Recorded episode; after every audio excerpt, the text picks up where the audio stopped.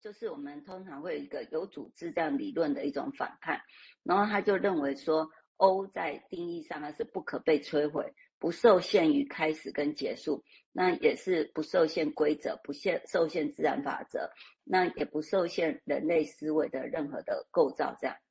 好，所以对。对彼岸来说，那个 O 是很像是终极的现实。那如果我们之前有提过，如果跟佛教的那种空性来看，好像刚才有讲类比，可是又不是等同。但是就是那个 O 的那个思考，我觉得可以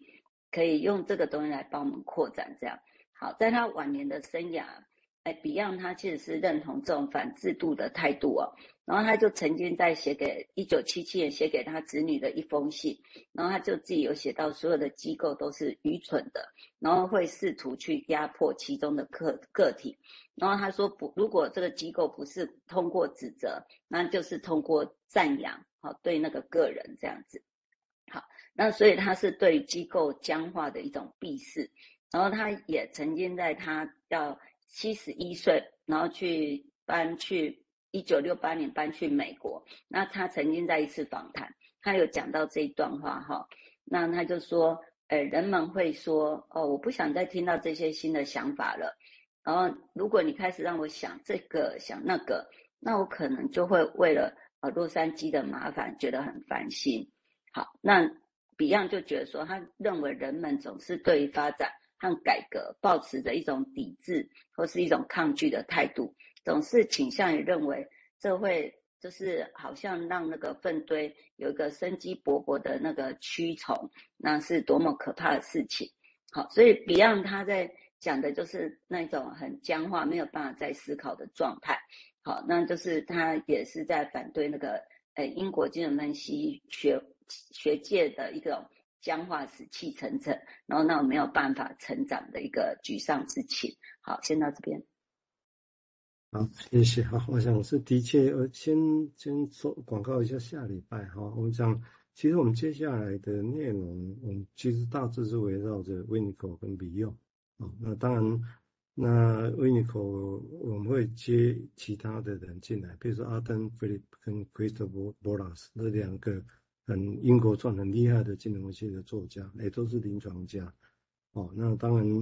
，Beyond 的论点呢，我们会慢慢引进，像昨天明志跟李瑞金谈的 Faro 哦，那个场域理论哦，那个是以 Beyond 的后续的一个论点的。那当然这些东西要理解，也都会需要稍微一些弗洛伊德的基础，所以我们也又重新再引进。一本不错的《Reading for It》，那还是比比利时的写的，那很赞的。我们也是每个会，我们就会这样来安排了哈。那下礼拜是 Arthur Phillips，那我们会谈他的诗跟金融分析。啊，大家可能以为他只是讲诗，其实不是，因为他是临床家，哦，所以他谈的只是用诗。他也谈过金融分析是一种实物的诗，他用这样来看。那我们这些的目的，当然就像在程序刚刚讲，我们像个探针一样。哦，我们要去探索这些事情哦。那我们对我们来讲，那金融分析是一个，我个人呢，我个人是这样想哦。就我比如说，我不太会在外面讲说啊，你这个不是金融分析，那个不是分析，刚香当香塞哈，那谁谁才是是呢？把弗洛伊德挖起来，只有他才是呢。哦，所以在那个地方，每个人我们鼓励的其实是每个人用不一样的自己的方式、态度跟速度。那其实是这样，每个人就是用不一样的速度。光也许他现在只会一个字眼，只是一个词，他然后他很喜欢，然后宣称这 why not？哦，那当然我不会说会随便造成额外的事情伦理问题，那当然我们会会谨慎。但是如果想法是这样，那 why not？我们就会这样宣称说，阿力不不是，我们老是在外面跑出来，好像我们是世界精神分析的世界警察一样。老师只能跟他说：“是你不是，你不是，黑的做不了。我我刚刚也是无聊哈。那但是没那无聊，当然对我们我们也是希望有内容，慢慢来填充这个事情啊。所以如何的在现有的情况下，我们指的不只是金融界的知识，当然也包括外面的知识，这也是很重要。所以一些文学、艺术啊，这些要理解一个人，跟理解一个工作。我们现在工作，其实坦白讲啊，现在的临床工作。如果不赶紧加强人文部分的人文部分的一个素养，我觉得真的会你会很辛苦。如果是年轻的那个工作者来讲，真的会很辛苦。你会很容易大概几年之后，你就以为心理工作就是这些词语而已，那很可惜，很可惜。最后你就好像真的就只一个工作不完了，然后把自己喂饱这样而已。那这样这条路上来讲，我我个人会觉得蛮可惜的啦，大概会让原本有兴趣走这条路原本的那些性质，会因为个案的困难，再将理论本身的极限，我就会让自己框在某一个地方啊，这是我个人的想法。那我想这也是整个刚刚提所谓提到哈，那对于整个在当时他的环境底下，他提出新的想法之后。他多么的被排斥，我指的是利用，多么的被排斥，真的。有些人说又你又 crazy，哎，你气小，你攻击的攻下，攻上面哦。但是现在来讲，影响重大，还会影响一二十年啊。我想，好，我们现在再请十位再进一步讲，谢谢。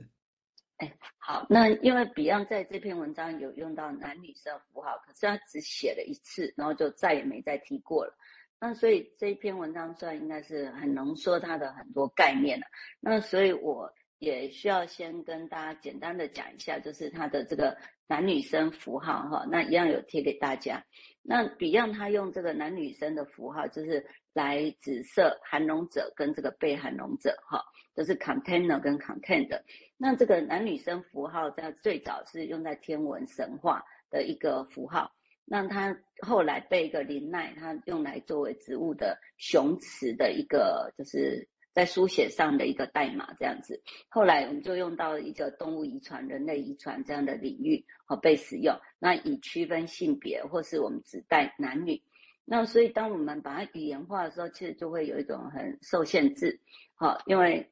我们用男女来思考，就好像如果我们在讲男女的一个交合。好，我们就没有办法把它用成像植物的雌蕊跟跟雄蕊的一个一个互互相的一个合作的方式，或是把它想成阴阳在一起的方式。好，所以 Beyond 他用个符号来去扩展那个文语言文字的一个限制，这也是在他 Container Contain 的这篇文章有去谈到说，当我们精神分析很依赖语言的时候，事实上有时候那个东西也局限住我们哈。好，那所以在早期，就是它的这个原型哈的观点，就我们刚才讲，就是母亲的乳房跟婴儿，然后它就是用母婴的护理来去讲，哎，双方的一种情境。好，那就是不是说只是把母亲变成说，就是母亲的乳房是有一个令人满足的奶水这样子而已，而母亲她是的这个乳房还要能够成为一个有接收能力的器官，甚至是一个能够思考的一个。诶，一个器官这样子，然后能够去接受婴儿的一个情绪痛苦，然后去抚慰这个痛苦，然后让婴儿可以在这个痛苦里面修复到他可以去管理这样子。好，所以在比用 Beyond 的术语，他就是会说，诶，把这个痛苦啊，从 O 这个 O 就是我们刚才讲的那个终极的现实。那事实上，它也是一种，我们如果我们在讲一个空性或是那个诶无所不包含的一切的时候。好像一种无以名状的那个惧怕，然后最后到能够转移到那个 K，可以是一个变成一种姿势。那这 O 到 K 是一种转化。那这个转化的过程哈，就很像 Beyond 他曾经也有讲过，就是他的一个病人的经验，说当病人说我不能容纳某些事的时候，